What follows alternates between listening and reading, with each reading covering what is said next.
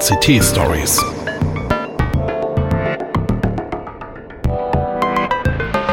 Pechschwarze Technikmomente.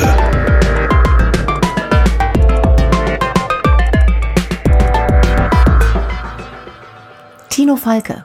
Schnapp sie dir alle. Gelesen von Isabel Grünewald. Es passiert nicht jede Nacht, dass man von einer leuchtenden Kreatur geweckt wird, die mitten im Schlafzimmer schwebt, aber als ich die Augen öffne, erhält eine Banshee den Raum. Weißes Haar weht um ein zerfurchtes Gesicht, Fetzen ihres Kleides flattern in alle Richtungen. In den Augenhöhlen und aus dem weit aufgerissenen Mund heraus blinken mir kleine Quadrate entgegen. Pixelfehler. Geh ins Bett, murmle ich ins Kissen. Aber Mama, sagt Dimitri, Banshee-Staub fehlt mir noch. Immerhin hat er den Ton ausgestellt. Die Kreatur kreischt, ohne dass etwas zu hören ist. Trotzdem hat mein Sohn um diese Uhrzeit nicht in meinem Türrahmen zu stehen. Morgen ist Schule. Ein Blick genügt und er lässt sein Handy sinken. Das Hologramm verschwindet. Ich kann froh sein, dass er zu jung war, als ähnliche Trends zum ersten Mal aufkamen. Kinder liefen auf der ganzen Welt durch die Gegend, um digitale Monster einzufangen. Was damals lediglich auf Displays angezeigt wurde, wird heute für alle sichtbar in die Luft projiziert.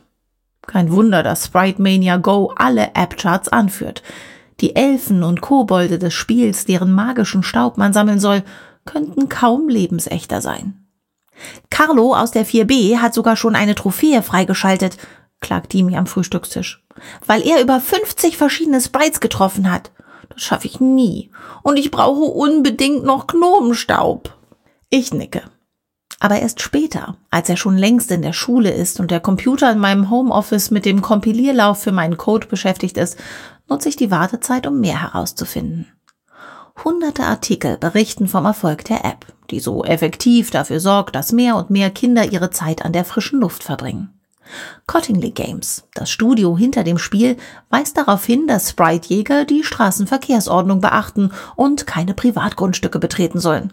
Doch natürlich steigen Kinder trotzdem über Stacheldrahtzäune und laufen in einsturzgefährdete Gebäude. Im Radio heißt es, dass die Anzahl der Auffahrunfälle sich verdoppelt hat, seitdem überall Kinder Ampeln ignorieren, um schneller zu erreichen, was ihr Radar ihnen anzeigt. Gruppen mit Hunderten von Spielern versammeln sich um seltene Sprites und blockieren ganze Straßen, halten nachts müde Anwohner wach und müssen regelmäßig von der Polizei nach Hause geschickt werden. Für all das ist im Grunde Cottingley Games verantwortlich. In Großstädten sind bereits erste Spieler überfallen und dazu gezwungen worden, per Tauschfunktion ihren kostbaren Staub herzugeben. Und an Schulen entwickelt sich Sprite Mania Go mehr und mehr zum Statussymbol. Jeden Tag, wenn ich Dimi abhole, ist der Schulhof voll mit Kindern, die mit ihren Handys in alle Richtungen zielen, bis sie das haben, was sie suchen. Sobald ihre Holobeamer die Kreaturen erscheinen lassen, tippen sie auf den Touchscreens herum, um den Sprites ihren Staub abzunehmen und ihn in virtuelle Fiolen zu füllen. Die meiste Zeit stehen sie also wortlos glotzend um leuchtende Hologramme herum, wie Motten um eine Glühbirne, wie Betende um einen strahlenden Götzen. Den Mittelpunkt ihres Interesses bilden all die im Spiel verarbeiteten Waldwesen und Naturgeister aus verschiedensten Mythologien. Carlo sagt, er hat einen Faun getroffen, sprudelt Dimi gleich los, als er nach der Schule ins Auto steigt. Das sind fast die seltensten. Danach kommt nur noch der große Pan. Mama, wenn ich Staub vom Pan hab, dann bin ich der Beste. Das wäre natürlich toll, sage ich. Wir sind keine Minute unterwegs, da vibriert sein Handy. Ein Gnom, schreit er und zeigt mir die GPS-Karte unserer Nachbarschaft. Auf einer der Straßen blinkt das Symbol für ein neues Sprite. Mama, da müssen wir hinfahren. Wir fahren jetzt erstmal nach Hause, sage ich. Du musst rechts abbiegen, ruft Dimi. Du fährst ja dran vorbei. Wenn er seine Hausaufgaben fertig hat, sage ich, dann kann er vor dem Essen noch mal nach Gnomen suchen. Wir biegen nicht ab. Und sofort bricht Dimi in Tränen aus. Nicht das übliche Weinen, wenn er nicht bekommt, was er will. Er jault, als stünde das Ende der Welt bevor. Sein Schluchzen ist so stark, ich verstehe nur einen Bruchteil seiner Worte. Unbedingt. Und brauche ich noch. Und immer wieder Carlo. Ich nehme Dimitri in den Arm, bis er sich beruhigt hat. Er spricht nur noch wenig an diesem Abend, doch schon bald macht es Klick bei mir. Wer nicht den richtigen Staub gesammelt hat, hat auf dem Schulhof nichts mehr zu melden. Kinder ohne Smartphone haben bereits verloren. Kinder, die nur geringe Erfolge haben, werden ausgelacht ausgeschlossen und dürfen bei den Müllcontainern spielen. Gleich am nächsten Tag rufe ich bei der Schule an. Ich spreche mit Lehrern und anderen Eltern, aber die Reaktion ist überall dieselbe.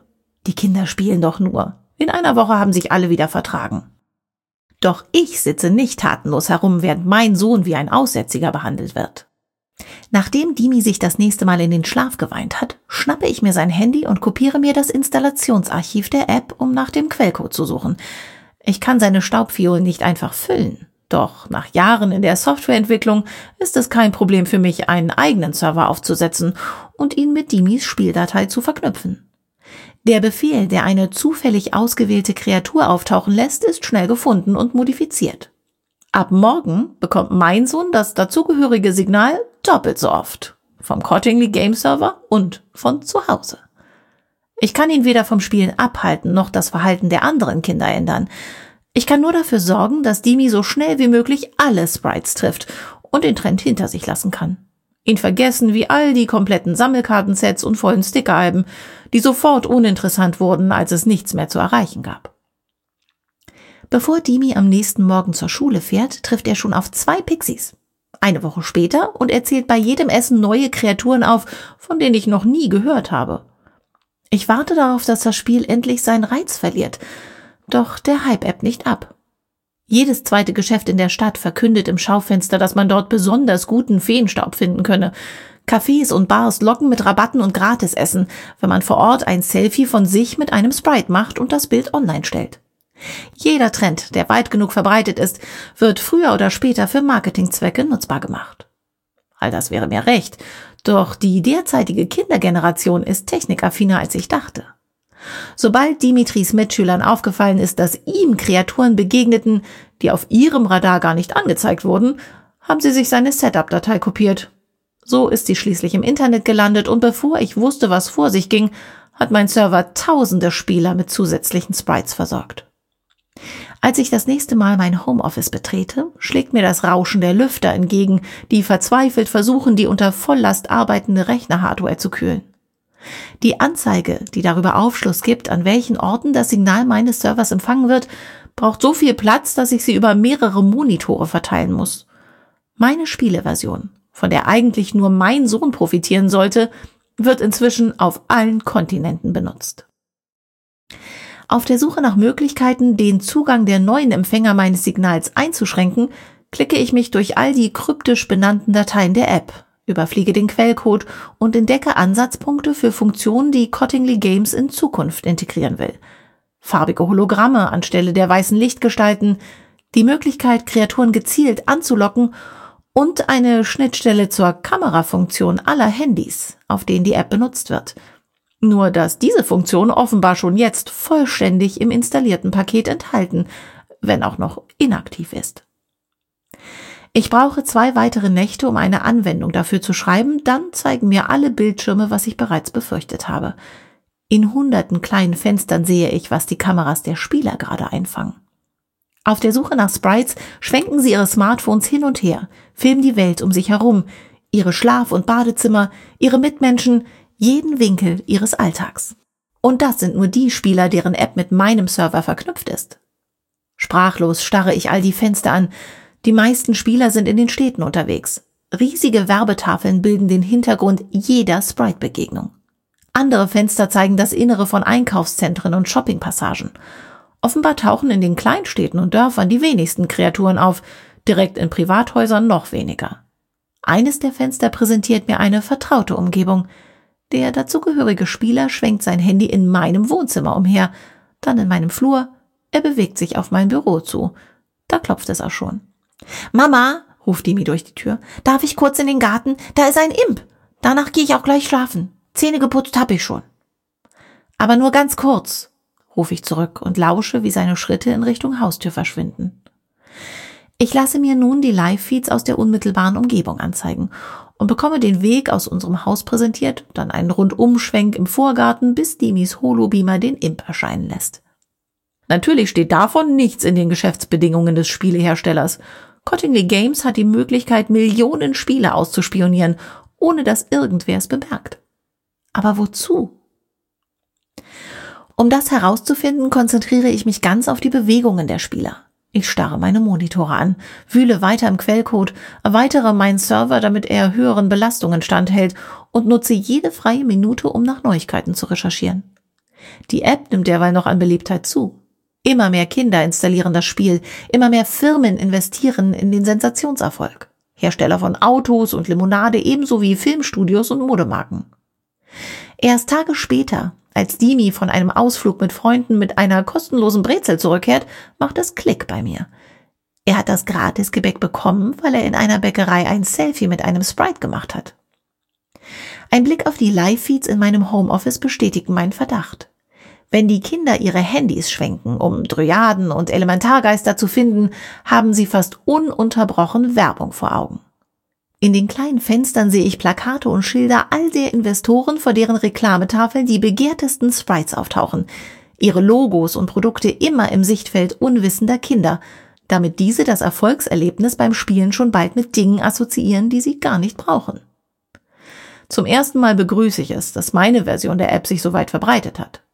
Die Funktion Sprites gezielt an bestimmten Orten auftauchen zu lassen, Innerhalb weniger Tage kann ich die Befehlszeilen modifizieren, um die Entwickler mit ihren eigenen Waffen zu schlagen. Jedes Mal, wenn die Kinder in Richtung einer Reklametafel gelockt werden, sorgt das Signal von meinem Server dafür, dass sie gleichzeitig in die entgegengesetzte Richtung gerufen werden. Inzwischen sind es Zehntausende, die sich so lenken lassen. Verführerische Nymphen locken sie in kleine Parks, scharenweise folgen sie Trollen unter die Brücken der Stadt wandern hinter Irrwischen her, bis weit und breit keine Werbung mehr in Sichtweite ist. Das Go aus dem Spieltitel klingt mehr denn je wie ein Befehl. Und die Kinder folgen gehorsam. Ich bin so vertieft in das Treiben auf meinem Bildschirm, ich höre die mir erst, als er direkt im Türrahmen steht. Er zittert. Wasser rinnt an ihm hinab und tropft auf den Boden. Ich bin in den Bach gefallen, sagt er. Sofort stürme ich ihm entgegen, helfe ihm aus der nassen Kleidung, wickle ihn in dicke Decken, verabreiche ihm eine Tasse Kakao und stecke ihn ins Bett. Während ich dafür sorge, dass ihm wieder warm wird, erzählt er, dass er mit Freunden ein Sprite finden wollte, das ihm angezeigt wurde. Nur vom spärlichen Licht ihrer Handy-Displays unterstützt, sind Dutzende Kinder im Dunkeln durch die Büsche und Sträucher des Stadtparks gestolpert. Dann hat eine unerwartete Senke sie stolpern lassen. Die meisten von ihnen sind ins Wasser gebrutzelt. Einer von Dimis Freunden hat sich den Knöchel verstaucht, vom digitalen Irrlicht ins Verderben gelockt. In dieser Nacht führe ich niemanden auf unbekannte Pfade. Die Entwickler schicken ihre Spieler indessen weiter zu Reklametafeln in allen Winkeln der Welt. Als Dimi schläft, versuche ich fernzusehen, um mich abzulenken. Doch jede Menschenmenge, die ich sehe, erinnert mich an das Spiel. Die Nachrichten zeigen Truppenbewegungen in den Kriegsgebieten der Welt und ich bilde mir ein, dass alle Soldaten ein Smartphone in der Hand halten und in Richtung seltener Waldgeister marschieren, deren Staub ihnen noch fehlt. Und niemand hält die Entwickler davon ab, tatsächlich Sprites auf Minenfeldern und hinter feindlichen Linien erscheinen zu lassen. Ein Investor mit finsteren Absichten genügt und Massen von Kindern könnten an einen Ort gelockt werden, an dem jemand nur darauf wartet, das Feuer zu eröffnen. Opfer für einen Amoklauf zu finden war nie einfacher. Dass es für erfahrene Programmierer kein Problem ist, das Spiel für alle möglichen Zwecke zu missbrauchen, habe ich selbst mehr als deutlich bewiesen. Dimi sucht schon bald weiter nach digitalen Heinzelmännern und Nixen. Ich suche derweil all die Beweise zusammen, die verhindern können, dass die App jemals Werkzeug von Terroristen werden kann. Der Mailentwurf, in dem ich alles so erkläre, dass die Medien auch etwas damit anfangen können, hat die Adressen aller namhaften Zeitungen und Nachrichtensender in der Empfängerzeile. Im Anhang häufen sich meine Quellcodefunde, Listen der Investoren und Screenshots ihrer Werbung neben den Hologrammen. Das Einzige, was ich noch brauche, sind Aufnahmen davon, wie Spieler an gefährliche Orte gelockt werden, während Cottingley Games durch illegale Kameras tatenlos zusieht. Mein Bildschirmrekorder läuft nonstop. Ich bin zuversichtlich. Schon bald wird sich niemand mehr im Supermarkt vordrängeln, um einen Waldschrat an der Käsetheke zu erreichen. Die Gruppen von Kindern, die jetzt an roten Ampeln auf Autos klettern, um Feen mit leuchtendem Pixelschweif in die Luft zu projizieren, werden sich in ein paar Tagen wieder andere Beschäftigungen suchen. Im Radio heißt es, neue Investoren hätten Interesse an der App bekundet. Tabakkonzerne und Brauereien. Es wird höchste Zeit, dass ich die Medien informiere. Zurück in meinem Büro beende ich mein Aufnahmeprogramm. Zum Schneiden bleibt keine Zeit. Ich packe das gesammelte Filmmaterial unbearbeitet in den Mailanhang. Pan! Ertönt plötzlich ein Schrei vom Flur her. Mit funkelnden Augen erscheint Dimi im Türrahmen. Mama, in deinem Zimmer ist der große Pan. Ich brauche einen Moment, um zu begreifen, was er sagt. Das seltenste Sprite des Spiels. In meinem Büro. Das Signal kommt nicht von meinem Server. Und schon klingelt es an der Tür. Die Live-Feeds auf den Monitoren zeigen, wie aus der ganzen Nachbarschaft Kinder zu unserem Haus pilgern. Wenn Pan ruft, der Hirtengott, der Ursprung des Begriffs Panik, dann kann kein Spieler weghören. Das Klingeln wird stürmischer. Schnell hämmern sie auch an der Tür. Ich höre Geschrei im Garten, dann geht das erste Fenster zu Bruch. Auf den vielen kleinen Fenstern auf dem Bildschirm sehe ich, wie sie den Flur entlang laufen, wie sie durch das Küchenfenster krabbeln und auf Mülltonnen steigen, um über das Garagendach mein Büro zu erreichen. Kinder pressen sich gegen die Bürofenster, dann stürzen sie in einem Scherbenregen in den Raum. Andere stoßen die Tür auf, wie Käferscharen strömen sie in das Zimmer. Wer zu Boden geht, landet auf Glassplittern. Bildschirme und Rechner werden zertrampelt, und während der Raum sich mit aufgeregt kreischenden Kindern füllt, die meine Technik zerstören, kopiere ich die letzten Videodateien in den Mailanhang. Die Kinder schubsen und treten sich, steigen aufeinander, drohen einander zu erdrücken, japsen nach Luft. Aus dem Augenwinkel sehe ich blutverschmierte Hände und Gesichter. Von irgendwo ertönt die Stimme von Dimitri. Ich hab ihn! ruft er. Ein kurzes Flackern, dann wird die Masse von einem riesigen Hologramm überragt. Ein gehörnter Mann mit Ziegenbeinen und Spitzbart. Eine muskulöse, weiße Lichtgestalt, die bis an die Decke reicht und alle Anwesenden ehrfürchtig erstarren lässt. Der große Pan. Statt Panik zu verbreiten, sorgt er für absolute Stille. Und durch die Handys, die von der anderen Zimmerseite auf ihn gerichtet sind, sieht Cottingley Games mich und das geöffnete Mailprogramm. Den Finger auf der Maus, den Cursor übersenden. Natürlich wissen sie, was ich vorhabe. Sie haben Kameras auf der ganzen Welt. Wir wissen, was du tust, teilen sie mir mit. Wir können dich finden, wo auch immer du bist. Sie sorgen dafür, dass Pan den Kopf dreht. Sein Blick schweift über all die Kinder, die jederzeit wieder mein Haus verwüsten könnten. Er sieht mich direkt an. Ein vergeblicher Einschüchterungsversuch. Die zertrampelten Geräte können alle ersetzt werden. Dann blickt Pan in Richtung meines Sohnes. An Dimitris Stirn klebt Blut. Und es macht Klick. Das war Schnapp sie alle von Tino Falke. Gesprochen von Isabel Grünewald. Redaktion Peter Schmitz. Technik Hartmut Gieselmann. Eine Produktion von Heise Medien 他能发。